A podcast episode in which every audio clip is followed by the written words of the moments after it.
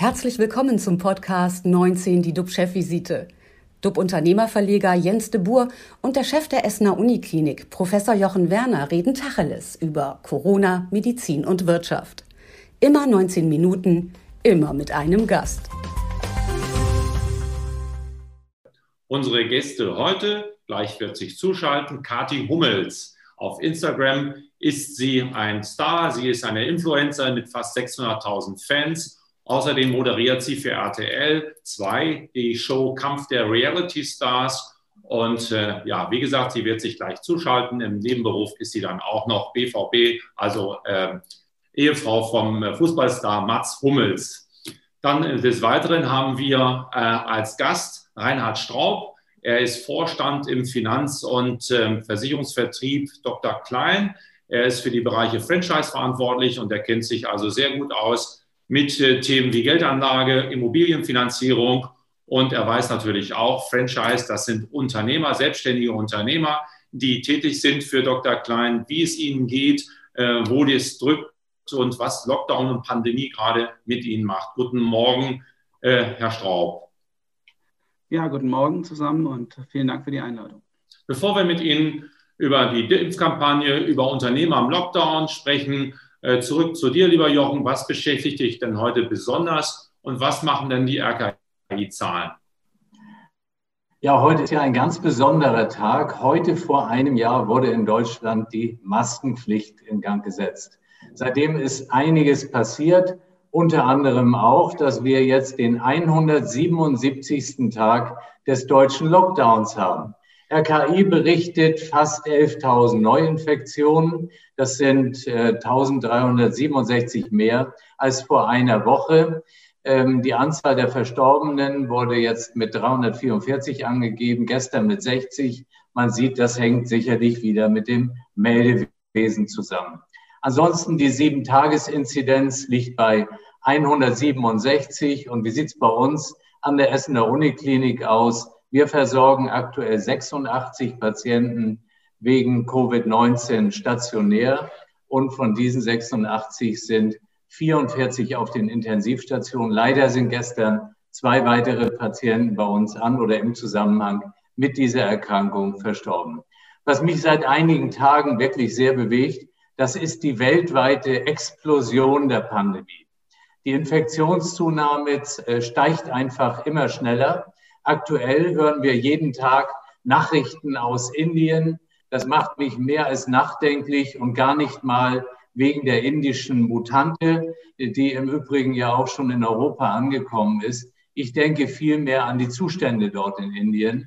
Die Fernsehbilder lassen nur ganz vorsichtig erahnen, was sich da tatsächlich für Dramen abspielen. Von mehreren Ländern wird Sauerstoff nach Indien geliefert. Menschen drohen zu ersticken oder ersticken infolge der Covid-19-Erkrankung und der Erstickungstod ist ein absolut qualvoller Tod. Und wir diskutieren hier, ob Schauspieler nun Videoclips produzieren dürfen oder ob Friseurgeschäfte zur Wiederherstellung der Würde des, Men des Menschen dienen.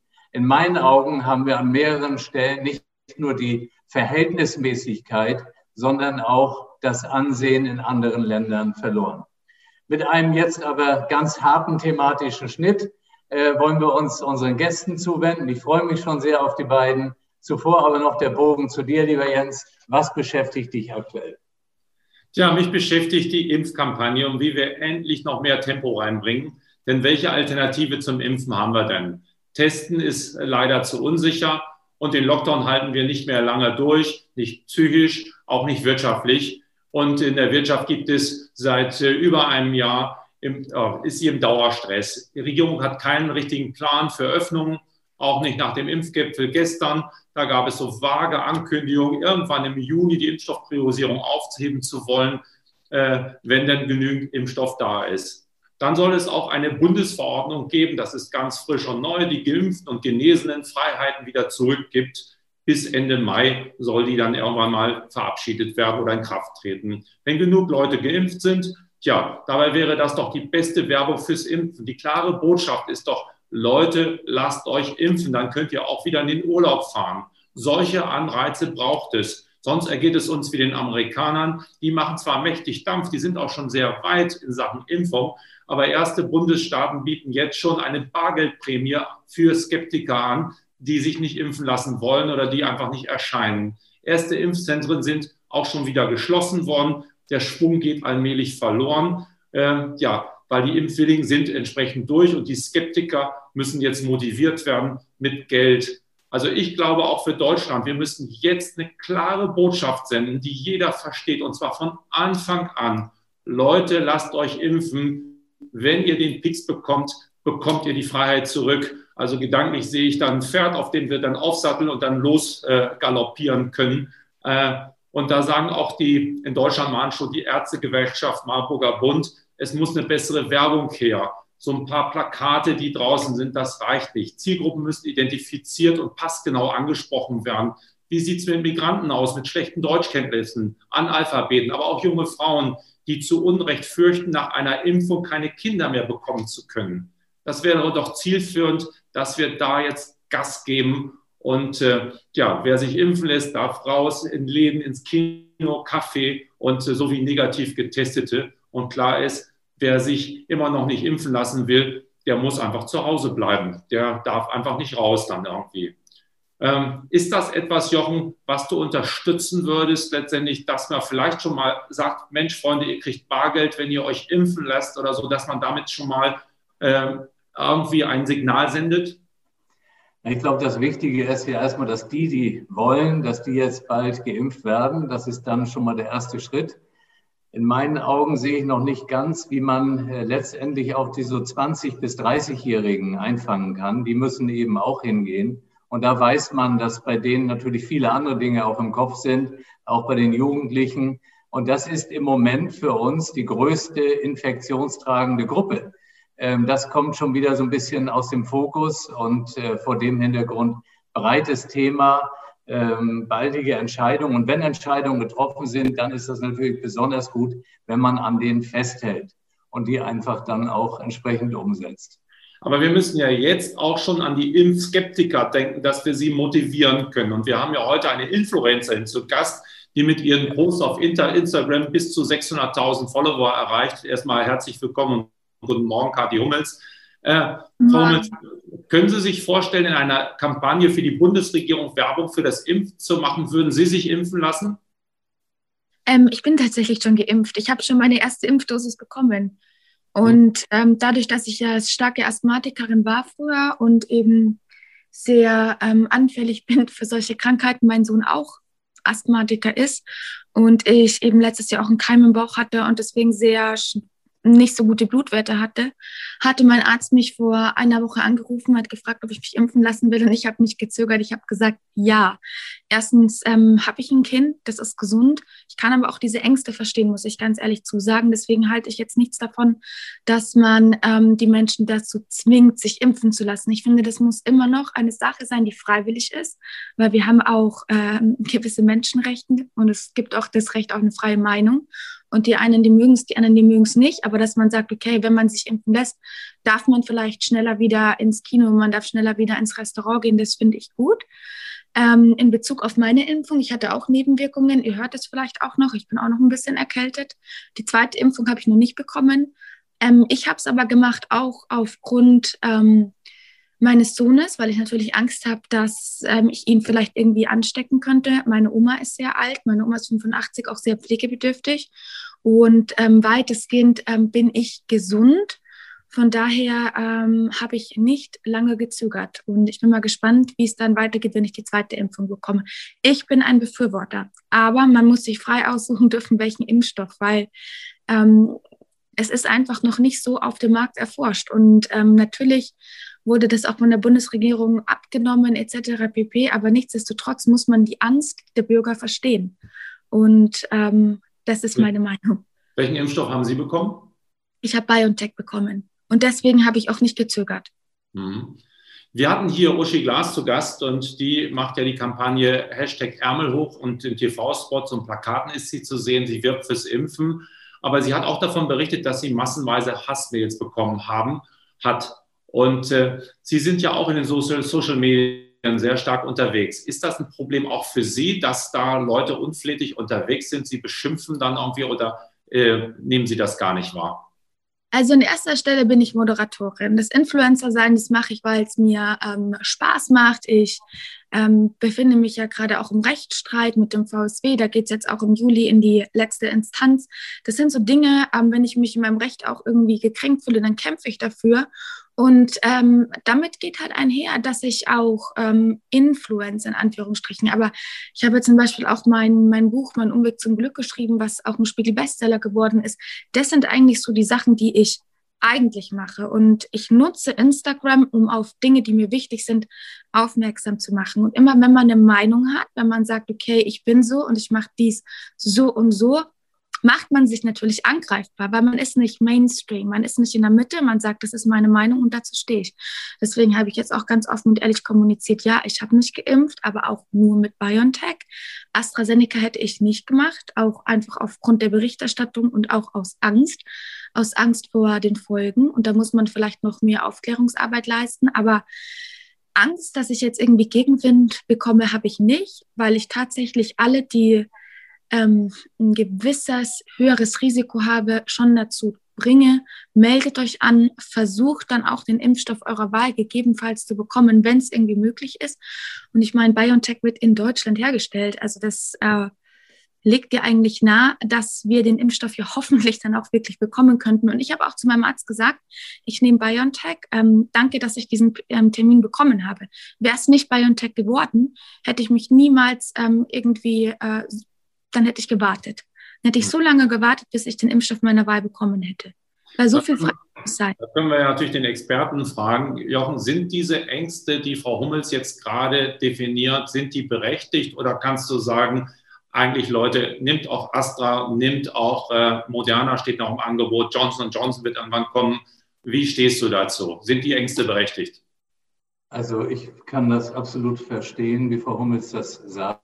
Ähm, ich bleibe auch ganz fest bei meiner Meinung. Das Ganze geht um eine Risiko-Nutzen-Abwägung. Und wenn eine junge Frau dort ist, die jetzt ein bestimmtes Risiko hat, dann muss sie das äh, abwägen, genauso wie jeder andere junge Mensch. Also auch die Männer. Zuerst war ja alles nur auf die Frauen äh, fokussiert. Heute weiß man, dass junge Männer eben auch möglicherweise betroffen sein können.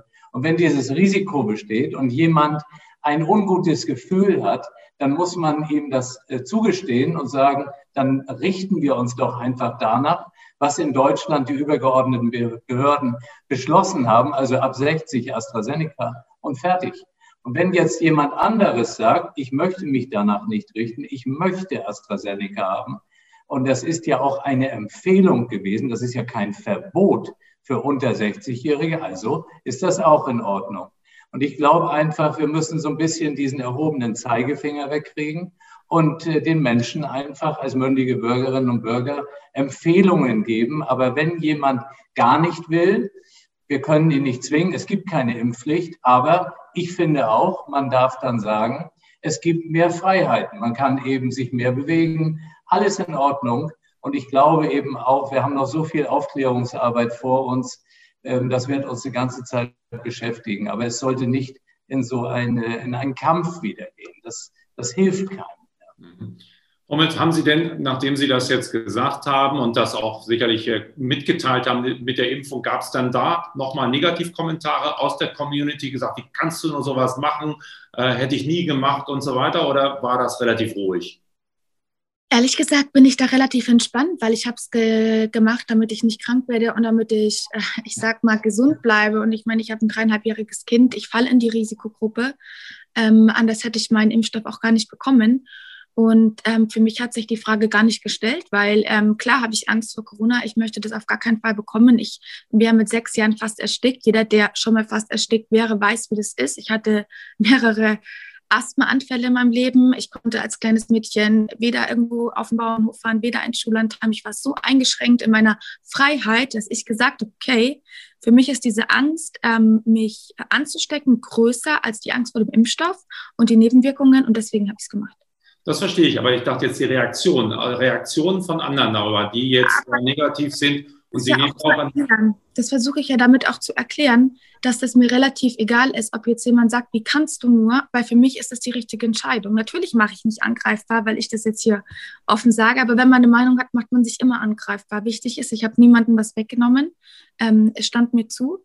Und ähm, wenn jemand sagt, ich lasse mich nicht impfen, ist es für mich genauso okay, wie jemand sagt, ich lasse mich impfen. Also deswegen, das tangiert mich tatsächlich nicht. Ich habe es deswegen auch gefragt, weil Sie an der Aktion Hass oder Hashtag Hass hat Hausverbot des Senders RTL 2 teilnehmen und ja. deswegen ja auch sagen, gegen Schmierung im Internet vorgehen, Hasskommentare, das ist ja schon ein Thema. Und deswegen frage ich eben, wie weit Sie diese Erfahrung gemacht haben und wie weit Sie davon geh- und betroffen sind, dass es also, diesen Hass gibt. Im Bezug auf den Impfstoff habe ich noch keinen Hass gespürt. Bei mir ist es dann eher so im, äh, im Thema Body Shaming oder auch äh, Spielerfrau. Ähm, wenn ich jetzt irgendwie einen tollen Moderationsjob mache, dann wird da rumgenörgelt. Also es gibt schon Leute, die natürlich immer irgendwie was zu meckern haben. Und man hat ja zum Beispiel auch an Cassia Lehnhardt gesehen, die hat sich auch das Leben genommen. Und da war einfach für mich auch so weit, dass ich gesagt habe, okay, die wurde wirklich gemobbt. Ich hatte selber Depressionen, ich habe meinen Umweg zum Glück geschrieben. Ich ähm, wurde in meiner Vergangenheit mehrfach gemobbt. Das hat angefangen, seitdem ich 13 war. Das hat auch wirklich sich durchgezogen, würde ich mal sagen, bis 25, 26. Das beschreibe ich da ja auch alles ganz detailliert. Und damals gab es Gott sei Dank Social Media noch nicht in dem Ausmaß. Aber das geht ja nie wieder weg, was jetzt mal im Netz ist. Und es kann wirklich was mit Menschenseelen machen. Nicht nur physische Gewalt tötet, sondern auch psychische Gewalt tötet. Wörter können töten. Und wenn man kein, keine, keine dicke Haut hat, irgendwie auch keine starke Psyche, dann kann dich das wirklich, das, das kann dich umbringen. Und deswegen ist es mir so wichtig, dass ich mich da gemeinsam mit RTL 2 stark mache, weil es einfach viele junge Mädchen gibt, die damit eben nicht umgehen können. Und auch Öffentlichkeit, ich meine, das kannst du nicht lernen. Das war für mich ein Prozess. Deswegen sitze ich hier. Ich weiß, auf was es im Leben ankommt. Ich habe äh, ja viele Höhen und Tiefen gehabt. Ich habe immer gekämpft und deswegen kann ich so eine Kampagne auch unterstützen, weil ich in meiner Mitte bin. Aber ich weiß, wie viele verlorene Menschenseelen es da draußen gibt, die sich einfach wünschten, dass sie jemand unterstützt, dass sie jemand stärkt. Und genau deswegen wollen wir solchen Leuten keine Plattform mehr bieten. Und um ganz ehrlich zu sein, wenn mich jemand beleidigt, ich zeige diese Menschen an, weil mir die bayerische Staatsanwaltschaft zugesichert hat, dass sie solche ähm, Mobbing-Attacken jetzt auch im Netz immer ernster nehmen und es wird auch wirklich ähm, nachverfolgt. Also das wird äh, dadurch, dass eben viel mehr Leute darauf aufmerksam machen, wird dieses Thema immer größer. Und ich glaube, wenn wir da alle zusammenarbeiten, dann können wir da wirklich Stopp sagen. Herr Straub, äh, Sie haben auch ähm, viel Kontakt zu Menschen, sind sozusagen im Vert oder sind im Vertrieb und haben dadurch auch viele Gespräche, kriegen viel Feedback. Wie stellt sich die Lage wirtschaftlich jetzt für Sie dar? Finden Beratungsgespräche statt? Und wenn, sind sie dann möglicherweise im Internet finden sie statt, also digital? Wie sieht es gerade bei Ihnen aus? Ja, so ist es, Herr de Boer. Wir haben, äh, wir kommen sehr gut durch die Pandemie. Ähm, wir haben aktuell zwischen 6.000 bis 8.000 Videoberatungen im Monat. Also man kann sagen, dass äh, vor allem in unserem Schwerpunkt Produkt Baufinanzierung, dass die Kunden die Videoberatung äh, sehr gut annehmen und äh, sich inzwischen äh, auch ähm, ähm, die Videoberatung etabliert hat. Also vor 14 Monaten, als die Pandemie losging, war das äh, nicht so. Die Berater wollten auch gar nicht per Video mit dem Kunden kommunizieren. Und äh, diese Zahl 8000 Videoberatungen im Monat zeigt, äh, dass das das Medium ist, um das es momentan geht. Und das heißt also, Sie machen mit dem Kunden einen Termin aus und schicken einen Link und dann wird ganz bequem von zu Hause, beziehungsweise Ihre Kollegen auch möglicherweise im Homeoffice, werden dann Gespräche geführt und man schaut sich Präsentationen an. Glauben Sie, dass das Bestand haben wird? Ja, das wird Bestand haben. Also wir haben 240 Standorte. Wir bieten nach wie vor auch äh, unter Hygienegesichtspunkten eine persönliche Beratung an. Viele Kunden wollen auch eine persönliche Beratung äh, haben in der Baufinanzierung, wenn es um die gel größte Geldtransaktion des Lebens geht. Aber wir haben inzwischen wirklich einen Schwerpunkt in der Videoberatung. Also immer mehr Kunden nehmen das auch an. Das heißt, ähm, wie haben Sie Ihre Leute geschult? Mussten Sie die überzeugen, erstmal zu sagen, geht nicht mehr zum Kunden persönlich hin, sondern versucht auf Technologie zu setzen? Wie haben Sie es hinbekommen, dass vor allen Dingen, man sagt ja mal, Ältere haben damit Probleme, das zu machen, dass alle mitziehen? Wie haben Sie die motiviert? Ja, wir haben auch sehr viele ältere Berater. Also die hatten wirklich bis Februar letzten Jahres gab es so roundabout äh, 300, 400 Videoberatungen im Monat, also in Summe. Äh, und dann mussten die relativ schnell im ersten Lockdown umswitchen. Äh, und wir haben da wirklich Tag und Nacht haben unsere äh, Trainer geschult. Und es ging dann aber sehr, sehr schnell. Ähm, und es wurde sehr gut angenommen. Also wir können da überhaupt nicht klagen und hatten letztes Jahr ein Rekordjahr in der Baufinanzierung. Das heißt, sie profitieren davon, dass die Leute kaum oder kein Geld ausgeben können, dadurch das Sparvolumen wächst und damit auch die Möglichkeit, vielleicht sich einen Traum zu realisieren, ein Eigenheim zu kaufen, was man vielleicht vorher das Geld in Urlaub oder in ein Auto gesteckt hat. Ein Auto kann man immer noch kaufen, aber Urlaub kann man nicht fahren, dass da so eine Art Trend da ist, ja, in äh, Betongold zu investieren. Genau so ist es. Äh, nach wie vor ist es so, dass es der Baufinanzierungsbranche sehr gut geht. Und die Kunden können sich jetzt aus dem Homeoffice auch, haben sie auch die Zeit und die Muße, weil sie auch nicht weg können, äh, sich darum zu kümmern. Was ist das zweite Produkt, was bei Ihnen besonders jetzt gut läuft? Ja, wir, wir sichern die Kunden ab. Also im Versicherungsbereich äh, haben wir auch ähm, entsprechend Erfolg. Und auch das Produkt Ratenprodukt, äh, Ratenkredit ist immer mehr im Kommen. Merken Sie denn, ich meine, man muss auch, wenn man an die Börse schaut, wenn man so sich umschaut, dass Ihre Branche insgesamt ja boomt, dass äh, Leute aus anderen Bereichen, wo sie sagen, ich sehe da keine Chance mehr, zu Ihnen wechseln und dass Sie mehr neue Franchise-Nehmer finden? Ist da ein Switch da? Ja, also wir haben einen guten Zulauf. Wir sind Wachstumsunternehmen. Wir wachsen auch im ersten Quartal sind wir um 25 Prozent gewachsen. Der Markt ist in etwa stabil, aber es gibt durchaus einen Trend, äh, wirklich äh, von, der, von der Bank hin zum, zum Makler. Mhm. Und ähm, das Thema Covid-19, wie weit spielt das ansonsten für Sie noch eine, eine Rolle in Ihrem Business, in Ihrem Kontakt mit den Kunden?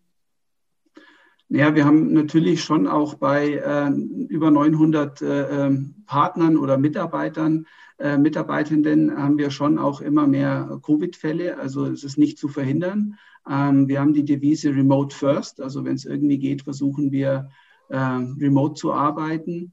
Ähm, aber ansonsten äh, wünsche ich mir schon, dass in den nächsten Monaten äh, wir da äh, entsprechend alle geimpft werden können. Also ich warte noch auf meinen Impftermin. Ich würde alles nehmen, würde alles impfen lassen, bin da sehr, sehr offen. Mein Br Zwillingsbruder hatte das Glück, der ist schon geimpft. Ähm, und ich hoffe wirklich, wenn die, das stimmt, was die Regierung da sagt, dass ich im Mai spätestens im Juni drankomme.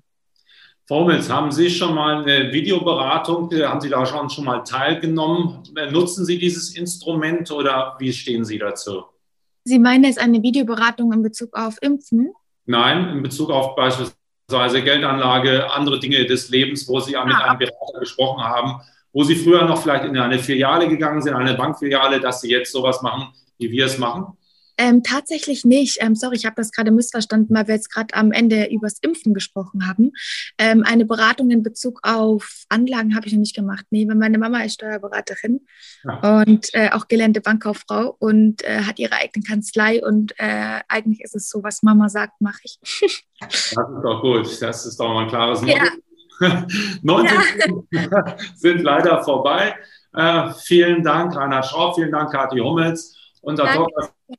Am Mittwoch ist Fabian von Löbbecke. Er ist Vorstandschef bei HDI und kümmert sich um Betriebsrente. Was mit denen durch die Pandemie geschieht, kann er uns dann erklären. Bleiben Sie gesund, klicken Sie rein. Wir freuen uns auf Sie. Tschüss aus Hamburg. Danke. Danke. Tschüss. Tschüss. Ciao. Das war 19 die DUB-Chefvisite als Podcast. Die Videos dazu gibt es auf watz.de und auf dub-magazin.de.